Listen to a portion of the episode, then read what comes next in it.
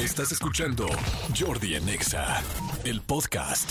Seguimos en este viernes, qué alegría y qué emoción. Y señores, es viernes de pelis para la banda y de garganta ya deshecha. Exacto. Exactamente. Mi querido Huguito Corona, ¿cómo estás? Buenos días, amigo. Amigos, buenos días, ¿cómo están? Bien, amigo, bien, bien, bien. Felices de verte.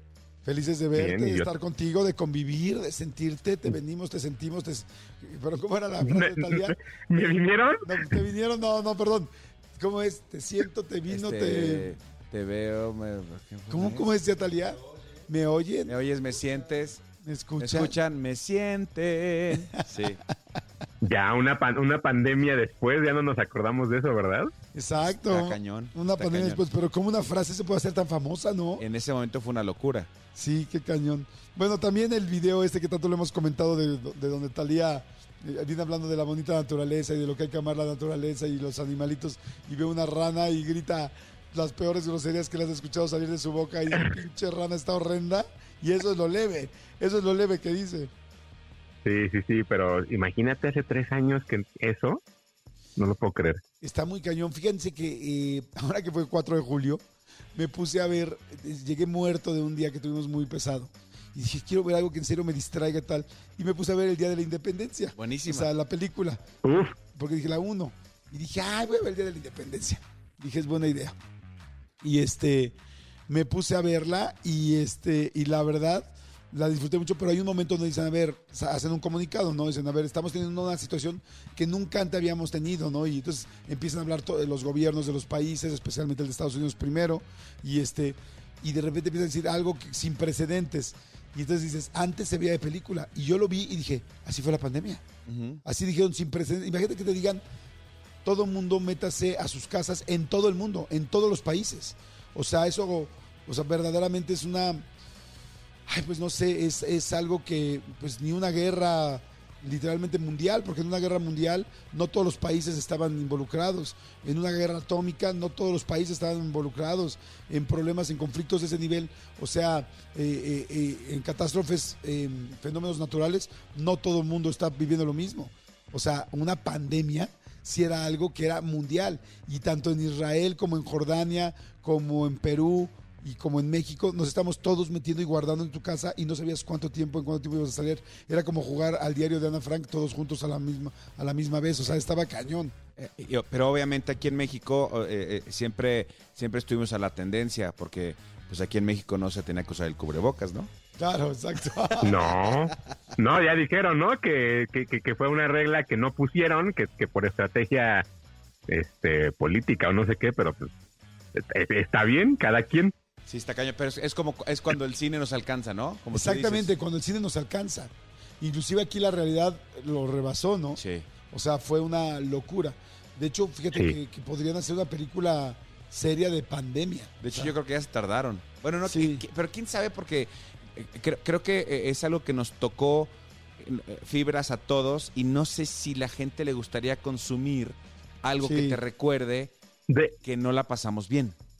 De hecho, hay un par de películas que fueron un fracaso justo por eso, una producida por Michael Bay, que se llamaba Songbird y otra con Anne Hathaway, que no les fue nada bien porque la gente justo la sacaron como 2021, yo creo que debe haber sido un par, hace un par de años, donde todavía estábamos, y la gente decía, güey, o sea, como no, no me interesa ver cómo sufren los demás cuando yo estoy sufriendo. Entonces, creo que todavía está muy reciente, pero... Pero sí, justo cuando el cine nos alcanza, ¿no? Exactamente. es- es- es real. Sí, incluso Como ayer. hace poquito vimos una, una, por un proyecto que estamos haciendo Jordi y yo, vimos un contenido que nos, que nos recomendaron en, en Netflix, que ni voy a decir cuál es, porque es, porque es malísimo, pero justo fue grabado en pandemia. Y entonces ves este, este formato de que todos los invitados están en pantalla vía, vía, Vía eh, Zoom. vía remota y que están este todo, eh, solo hay seis personas de audiencia con cubrebocas y yo lo vi y dije eso se eso se siente viejo viejo viejo y son tres años Sí, está cañón. Imagínate, sí. está cañón sí Oye, pero, pero hablando de cómo nos alcanzó el cine ayer, como, de- de- de- a- hablando de esto, ya vimos a Barbie, o sea, la vimos de frente, Ya la vimos tuvimos a la, ahí. a la mismísima Barbie, la vimos de frente. Ayer eh, fuimos a la premier o la, pues sí, más bien al evento de presentación eh, de la película Barbie, porque eh, pues solamente nos tras- nos pasaron 26 minutos, todavía se estrena el 21 de julio, y este, pero bueno, eh, tuvimos la oportunidad de estar con Margot Robbie, mi querido Hugo Corona la, la pudo entrevistar junto con Ryan Gosling y esta América Felicidad, eh, espérame, Ferrera. Fer- eh, América Ferrera. Este, eh, y la verdad, estuvo bien padre el evento. La verdad, mis respetos a la gente de Warner. Hicieron algo gigantesco, impresionante. Fue eh, ahí en el Toreo, en este centro comercial del Toreo en la Ciudad de México. Y sí, pues vinieron este, pues, los tres hollywoodenses que les acabo de mencionar. Y la verdad, el evento fue increíble. Tú tuviste la oportunidad de verlos más temprano, ¿no, amigo? Sí, yo justo los entrevisté eh, como a eso de la una, dos de la tarde. Me tocó estar con ellos. Ya pronto subiremos la entrevista acá en, el Instagram y, un pedacito en, radio, porque hay un embargo. Pero creo que es bastante interesante los 26 minutos que vimos, que fueron los primeros 26 minutos de la película. O sea, no fue como escenas, ¿no? Fue como todo el inicio. Y hay algo muy curioso que yo no sabía, que es que en México se inventó el color rosa, que es el rosa característico de Barbie. Es un- el, rosa mexicano es un color único que existe aquí y que durante la filmación, la gente de Roscoe, que son las personas que normalmente brindan pintura a las filmaciones, de pronto pues, ya no había pintura rosa en el mundo. Hubo un momento, hubo dos semanas en las cuales ya no había pintura rosa en el mundo porque la producción completa había adquirido de avanzada toda la producción de ese color. Entonces, sí se ve impresionante el arte, ¿no? Impresionante el arte, está increíble la verdad. Y algo que está muy lindo y muy interesante, que además hay muchas cosas que platicar de la película, bueno, por lo menos por los dos 26 minutos a mí me dieron muchas cosas para poder platicar, pero algo que también es muy lindo es que el fotógrafo de la película es Rodrigo Prieto, un mexicano. No y él- eso. sí, y además él, eh, pues evidentemente hizo mucho hincapié en el rosa mexicano. Y hicieron inclusive un formato, bueno, no un formato, sino un proceso especial de, de, de colorimetría o de fotografía para que se vieran los colores más reventados y distintos y se vieran como, como de juguete, como que estás adentro de los juguetes, no adentro, pero como, como se veían los empaques y los juguetes. Y entonces el rosa mexicano era muy importante para Rodrigo Prieto, para Rodrigo Prieto y encontrar diferentes tonalidades de rosas y que se vieran reventadas, distintas y muy bien. Entonces me da mucho gusto porque además de que el rosa mexicano de Barbie es muy mexicano, obviamente, también eh, la directora decidió ir por un fotógrafo mexicano al cual respetaba mucho y, y inventaron este proceso que se le pusieron inclusive Barbie Film o Barbie... Barbitron. Ajá, algo así, para que no existe. O sea, lo inventaron especialmente, bueno, lo inventó Rodrigo Prieto, me imagino que un equipo junto con la directora, para la película. Entonces, les digo que esta película, yo ayer que salí de ver los 26 minutos, que mucha gente puede decir como que, ay, no manches, la película de Barbie, yo digo, tiene muchas lecturas, o sea, hay, hay muchas formas de leer esta película, creo yo, o no sé tú qué opinas con lo que hemos visto, mi querido Huguito. Sí, que justo una de las cosas que yo le preguntaba a Ryan Gosling, que ya después podrán, podrán tener como la respuesta tal cual fue, una de las cosas que yo le preguntaba era que al final del día, tanto él como muchos de nosotros crecimos en un mundo en el cual siempre nos dijeron, las muñecas son de niñas, los soldados son de niños, pero que ya no existe el género para los juguetes y que cómo va a ser que esta película eh, cambie o integre también en la conversación de que Barbie no es una película ni para niñas ni para niños, o sea, que es una película general. Y la respuesta que me dio fue bastante interesante porque lo que él decía era que nuestro trabajo como padres ahora en esta nueva deconstrucción de, de- del sexo masculino, ¿no? Y de estar en, en comunicación con nuestro lado femenino, nos permite también entender y aprender, cosa que a las mujeres de pronto también les costó mucho trabajo eh, romper. Que nosotros como hombres tenemos que aprenderles a ellas y ellas también darnos hasta cierto punto un poco de espacio para, para que nos den chance de, de- de- de ponernos al corriente. No que ellas nos, nos, nos expliquen, sino que nosotros nos pongamos al nivel. ¿no? Entonces, como esta, toda esta conversación me parece que va a ser bastante interesante. Y, y- y una cosa muy curiosa es, se estrena el 21 de julio, el mismo fin de semana que Oppenheimer, la película de Christopher Nolan, y son las dos películas que pararon por completo Hollywood. La- la- la- las últimas tres semanas han sido muy malas en taquilla para el cine, porque Ah, todo el mundo está esperando. eso. Todo el mundo está esperando que la próxima semana estén en Misión Imposible y dentro de un mes estas dos películas. Entonces, como que en general ha sido un, un proceso muy extraño para Hollywood, pero creo que va a ser bastante interesante. Yo sí creo que vale la pena que, que se vea en cines, pero estoy temeroso. La verdad es que tengo, tengo, tengo miedo de ver, te- te- tengo miedo de que la, la taquilla no vaya a responder como tiene que con Barbie, esperemos que no. Pero ayer en el evento lo que vimos fue mucha gente, mucha gente esperando la película, mucha gente emocionados por ver tanto a Ryan como a Margot, pero sobre todo creo que mucha gente emocionada porque Barbie sí es un icono mundial. Sí, está, está impresionante. El evento de ayer fue una locura, pero una locura, locura. Eh, yo llegué, eh, fue ayer a las 7 de la noche, bueno, más bien la cita era a las 6 de la tarde, que era la alfombra rosa, mi querido Manolito. Ajá. Eh, era como les dije, y en el toreo, bueno, fue en el toreo, y, y fue una locura. O sea, había adentro de la plaza, nada más alrededor, esperando el evento principal, como unas, no sé, 2.500, 3.000 personas. O sea, adentro. Afuera de la plaza había gente.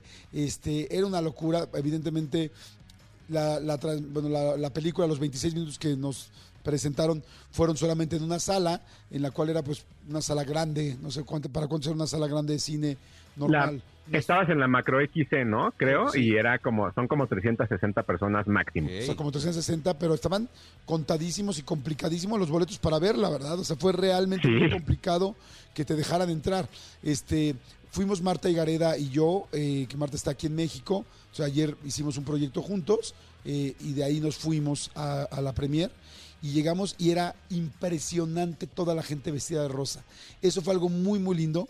Toda la gente vestida de rosa y además todas las, este, oh, muchísimos hombres, muchísimos hombres, lo que dice Hugo es muy real, muchos hombres vestidos de rosa, bueno, yo iba también con mi, con mi outfit medio rosa, pero era bonito ver todo rosa, toda la gente rosa, las mujeres, algo que se me hizo muy bien lindo, es que sentí como que todas las niñas se sienten una Barbie, cada una un estilo de Barbie, así como hay miles de tipos de Barbie, Sí. la Barbie de pelo negro, la Barbie morena, la Barbie super güera, la icónica eh, original, en fin, porque así le llaman en la película, este, Sí.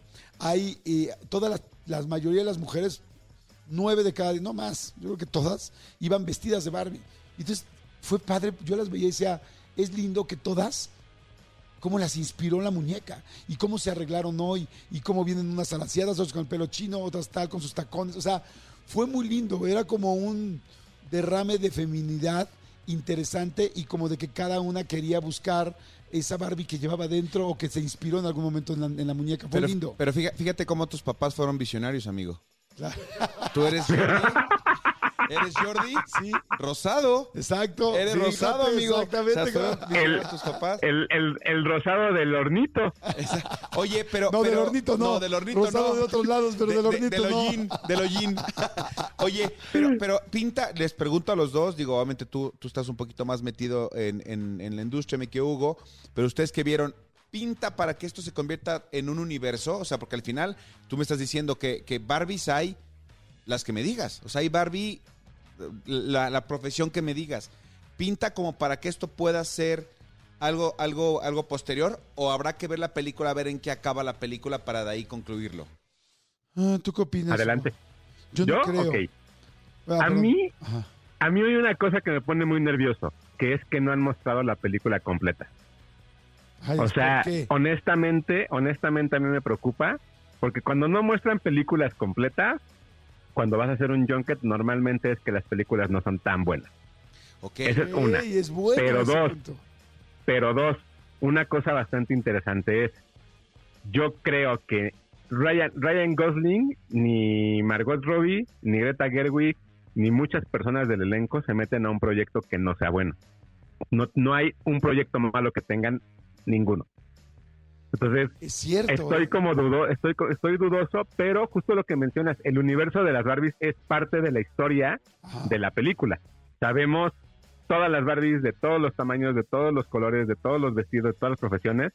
E incluso hay una Barbie, que es la primer Barbie eh, sin género, que está en la película.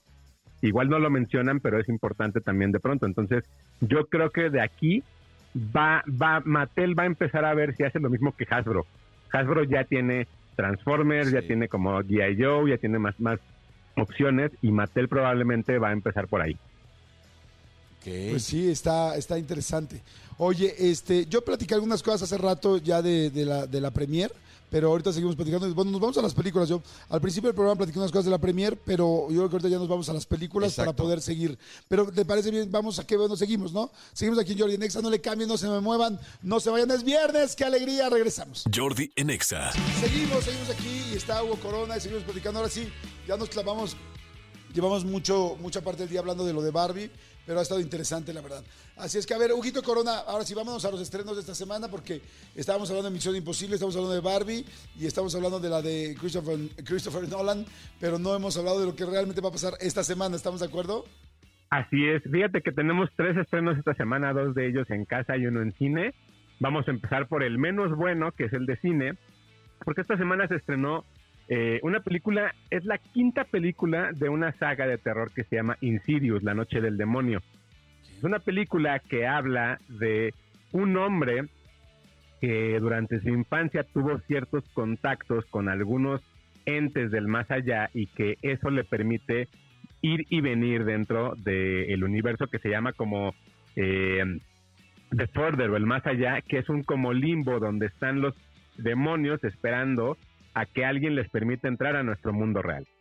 ¿No? Esta es la quinta película, la cual es dirigida por Patrick Wilson, que es el mismo protagonista de las, de las, de las dos películas, pero en esta ocasión la historia habla más de su hijo, el cual durante 10 años también tuvo esa como experiencia de, de estar en el, en el más allá y de estar en el mundo presente, pero ahora ya como un adolescente que se va a la universidad y que entonces empieza a ver cómo es jugar con este universo entre los vivos y los muertos. A ver, número uno, creo que Insidious es una de las películas o una de las sagas más interesantes del cine de terror de los últimos años por una sencilla razón. El diseño sonoro Ajá. siempre ha sido muy bueno, siempre ha sido muy fuerte, muy estridente, siempre te saca susto eh, el ruido de alguna forma. En esta ocasión la película no tiene eso, no tiene ese, ese elemento del ruido al máximo nivel, ¿no? Número dos, creo yo que el hecho de que James Wan, el, pro- el, el director y productor de las, de las anteriores, quien hizo El Conjuro, Insidious, Annabelle, este, la, la, la monja, que no esté involucrado en esta película en específico, se nota.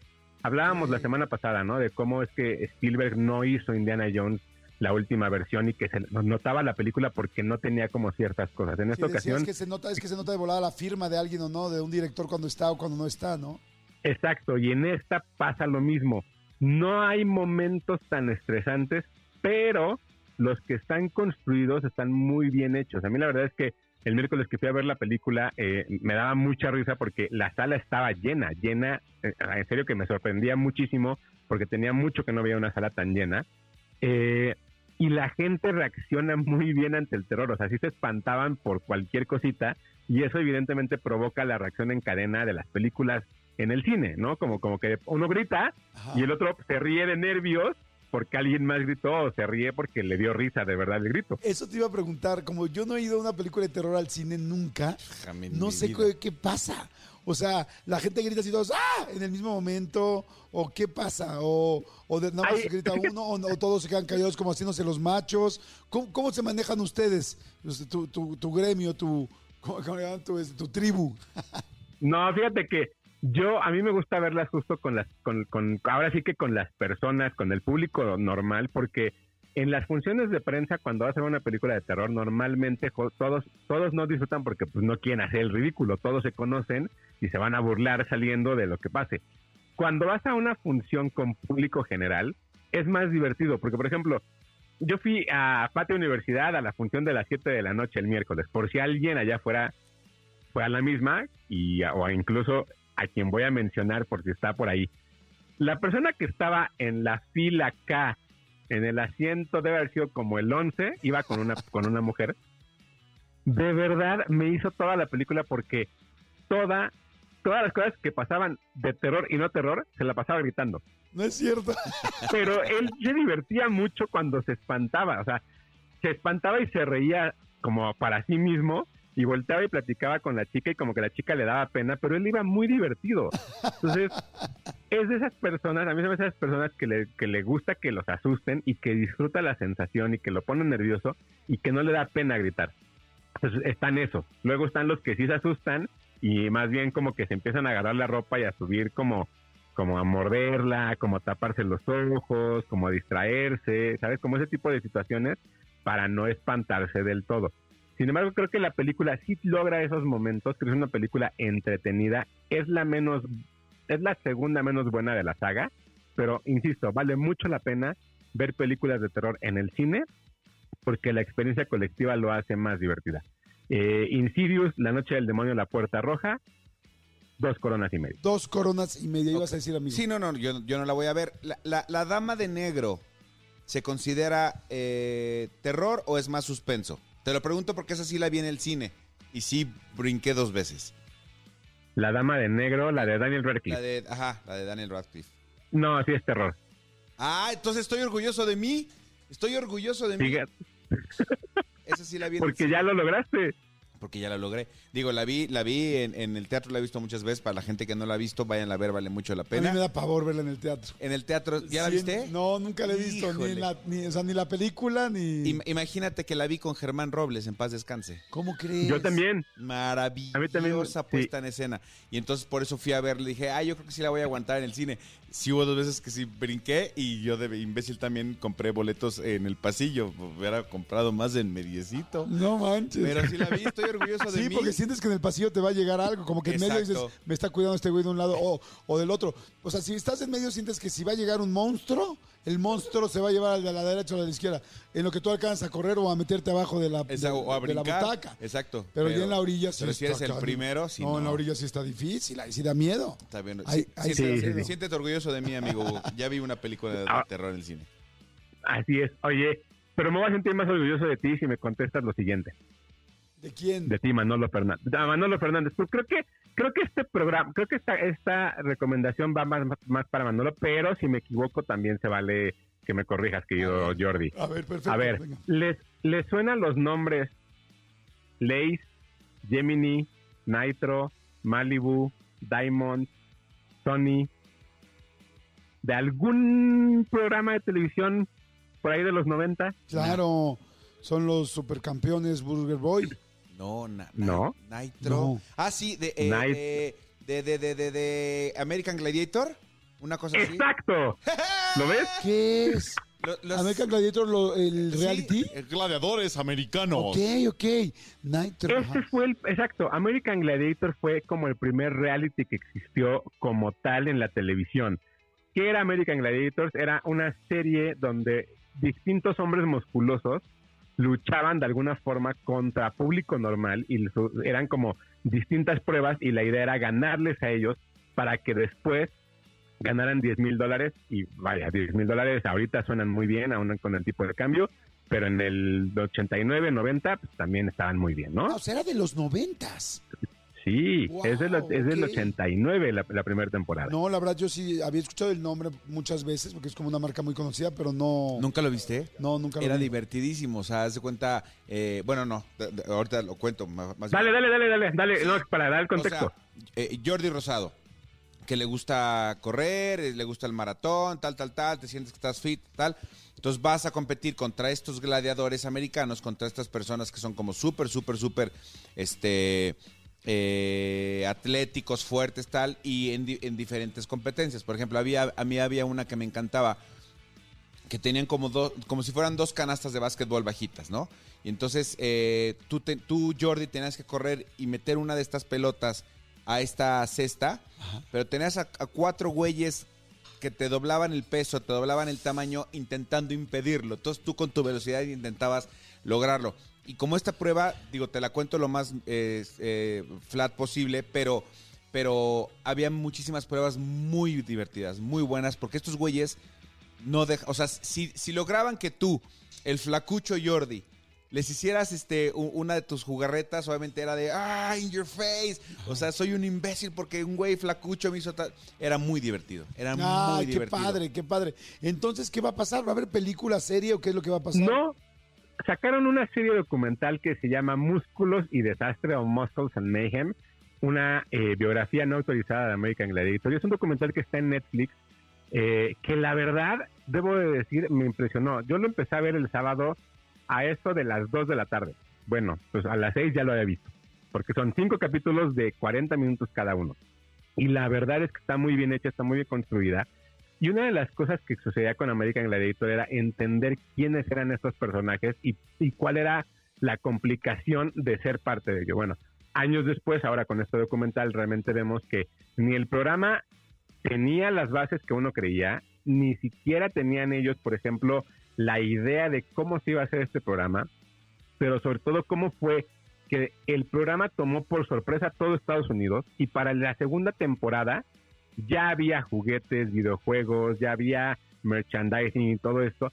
Y, y creo que es bien interesante de pronto ver cómo es que estos programas de antaño, ¿no? Se hicieron y cómo no tenían ni idea y nosotros que de pronto queremos hacer, no sé, una película, un programa de televisión que decimos, chale, es que creo que ya se inventado todo, muy probablemente no sea así y muy probablemente nos ponemos estrés que ni siquiera sabemos que vamos a experimentar hasta que fallamos, ¿no? Entonces, la serie documental creo que está bastante interesante, está muy bien hecha, muy bien construida, todo está con base a, a diferentes entrevistas que le hacen a los a los eh, a los que entonces eran American Gladiators e incluso gente que participó en el programa es parte de, este documental. Creo que vale mucho la pena que lo revisen, creo que está muy bien, o sea, creo que una de las cosas que, que es interesante de pronto es la, la, manufactura, cómo está, cómo te lo van contando todo esto, pero justo lo que sucedió con Manolo, que sabía quiénes eran, que está este recuerdo vago que tenemos de los American Gladiators, ver en dónde están ahora estos personajes míticos es bastante divertido. Entonces, serie documental, cinco capítulos, 40 minutos cada uno, Muscles and Mayhem, An Official uh, Story of American Gladiator, cuatro coronas. Wow. wow, muy bien. Muy bien, pues bueno, para que la gente lo vea y más toda la gente que lo recuerda. Y que está, ¿Estará en, en, algún lugar American Gladiator, amigo? Yo creo que en YouTube. O sea, sí. yo creo que después de que lo vean, seguramente les va a dar ganas que lo que eh, revisarlo. Seguramente en YouTube hay varios capítulos. Y una vez que empiezan a verlo, creo que lo pasaban en el canal 4 si no mal recuerdo, en, aquí en, en, en México. Y, y, y, entonces va a ser bien interesante. Es, es a la par como del juego de la OCA, ¿no? Como este tipo de juegos donde de los 90. Ay, cómo me gustó el juego de la OCA. Buenísimo.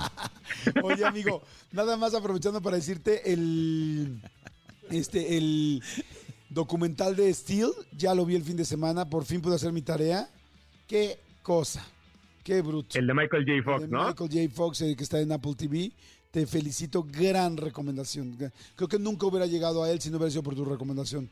Me fascinó. Me encanta. Para que escuches la sección todos los viernes, amigo. No, amigo, si la escucho. La escucho, la escucho. A veces no le pongo Oye, atención, y... pero de que la escucho, la escucho. de que estás, estás. De que soy, estoy. O sea, de que se escucha, se escucha. Oye, amigo, no, felicidades. ¿Cuántas, ¿Cuántas coronas le diste a ese documental? Ya no me acuerdo. Eh, cuatro y media. Sí, no, está buenísimo. Y también estoy de acuerdo con el media. Como que siento que le falta un poco al final. Pero me gustó, sí. me gustó muchísimo. Oye, ¿teníamos una más o no? Sí, una más justo en Apple TV Plus estrenó, estrenó una serie de televisión que se llama Hijack o Secuestro Aéreo, es con Idris Elba, que es bastante curiosa porque es la historia de un vuelo eh, que sale de Dubai a Londres, es un vuelo que toma seis horas eh, normalmente, y el vuelo es secuestrado. Entonces, es la labor de este hombre que se encarga de hacer una negociación normalmente en empresas, de buscar la forma de que los, eh, los terroristas no hagan lo que tienen que hacer. Hasta ahora van tres capítulos, se estrena cada martes en, en Apple TV Plus. Va a haber cuatro capítulos, en la siguiente semana se acaba, pero la verdad es que está muy entretenida. Si a ustedes les gustaba 24, ¿no? aquella serie con Kiefer Sutherland, ¿no? este tipo de series de acción, creo que les va, los, los, va a enganchar. La verdad es que la serie está muy bien eh, contada, creo que es muy divertida. No está contada en tiempo real, pero creo que esto le, podría, le hubiera podido sumar muchísimos más puntos. Porque si son seis horas de vuelo y haces una serie de seis horas, que pues no son tantos capítulos, creo que hubiera sido muy buena opción. Sin embargo, bueno, veamos en qué, en qué se termina. Eh, Idris Elba es un tipo impresionante, a mí me cae muy bien en pantalla en sus papeles. Creo que, creo que es una serie que pueden ver y la pueden ver este con calma, ¿no? Yo creo que si el fin de semana hoy ven uno, sábado otro, domingo otro, llegan perfecto para el martes, para, para el cuarto capítulo. Está en Apple TV Plus, secuestro aéreo, tres coronas y media hasta donde vamos. Que, que Idris Elba es el nuevo Chuck Norris, este afroamericano, ¿no?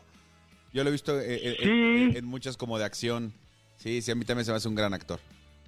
Sí, sí, que en algún momento se rumoreó que iba a ser James Bond antes de Daniel Craig, pero pues ya tampoco lo logró. Siempre no. Dice, dice su mamá que siempre Que no. siempre no, ¿No? Que, que no llegó. ¿Cuántas Exacto. coronas dijiste? Eh, tres coronas y media. Tres y media, perfecto. A veces siento que las coronas no se pensaron previamente. No, no es cierto, no. ¿Quieres la verdad? ¿Quieres la verdad? La verdad es que le darías menos, le darías menos La verdad es ser que- benévolo La verdad es que yo ya no me acuerdo ni siquiera de cuántas le di a la que mencioné antes. a la de Steel o a la de una, ante- una antes.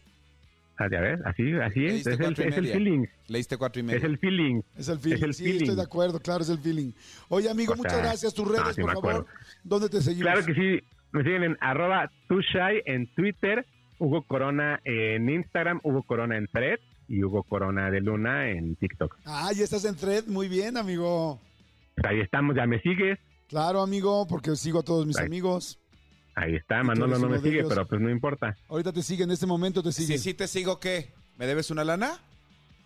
Pues sí, ¿qué? Tomás, te debo un jersey. Ahí está, fíjate para que veas que sí te sigo. Pues que esté ahora autografiado. oigan, señores, oigan, sí, qué rollo de Thread. Es, ya hay mucha gente que entró y no sé si supieron que. Bueno, ahorita lo platico. Lo platico ahorita que entremos al programa porque ya es mucho, mucho, ya nos, aquí nos super alargamos. Señores, es viernes, qué delicia, no le cambien, no se muevan. Gracias, Huguito Corona. Escúchanos en vivo de lunes a viernes a las 10 de la mañana en Exa FM 104.9.